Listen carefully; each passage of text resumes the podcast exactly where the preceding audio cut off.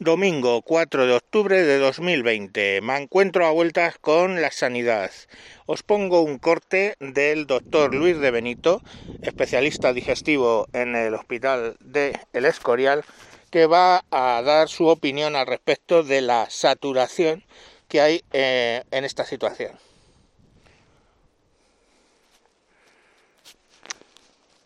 Datos, todos ocultaban sus cifras, que han servido para hinchar el, miedo de que están los hospitales colapsados, que las UCIs, bueno, pues eso es mentira, radicalmente mentira. O sea, tan mentira es que bueno, pues ya lo habéis visto, los acontecimientos de la semana han dado lugar a que pues el mismo Emilio Bouza Santiago, ¿verdad?, que lo ponen al frente de todo esto, en menos de 48 horas se percata de que la situación no tiene nada que ver con la medicina, no es epidemiológica, no tiene interés médico, que lo que hay es un enzarzamiento entre el ministro de Sanidad, el señor Illa, y el consejero de Sanidad de Madrid, Ruiz Escudero, se enzarzan y tal, dicen, a mí no me van a utilizar de, cabeza de turco, de, va a ponerme por medio de portavoz, me quito de en medio y en 48 horas dimite porque probablemente se da cuenta que, que, la situación desde el punto de vista sanitario no tiene chicha, como hemos dicho otras veces, no tiene volumen, no hay esa alarma social que están intentando transmitir.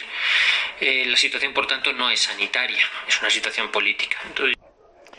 Y eso es eh, la opinión del doctor Luis de Benito.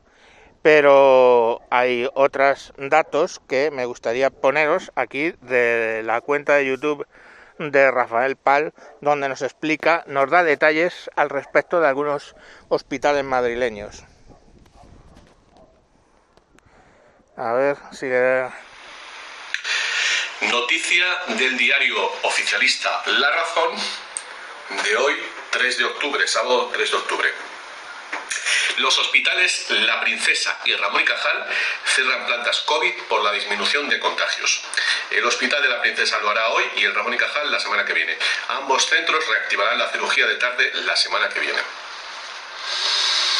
Hoy, 3 de octubre, la Comunidad de Madrid va a tener que cerrar sus carreteras a la entrada y a salida de bueno, españoles de un lado y de otro en base a una supuesta alarma sanitaria, según el ministro de Salud, Salvador Illa, que los datos, las evidencias, las que estamos mostrando en estos eh, vídeos que está haciendo Mr. D sobre los datos del Ministerio de Salud, que certifican que no está entrando más gente en las UCIs, y bueno, pues esto ya es el, el remate.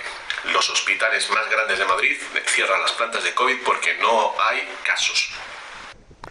Bueno, pues se puede decir más alto, pero no más claro. O sea, así está el tema. Eh, eh, yo ya el interés, no lo sé, el interés que pueda tener el gobierno de Ayuso por incrementarlo, ya lo he dicho, es el tema de, eh, bueno, que luego hay que repartir esos 140.000 millones de, de euros y el que esté peor pues se lleva más parte. El interés del gobierno de Pedrito Sánchez del Felón, pues no lo sé, si tú quieres destruir una serpiente, no te vas a atizarle en la cola, te vas a atizarle en la cabeza. Y la cabeza de España, pues eh, les guste o no a muchos, es Madrid.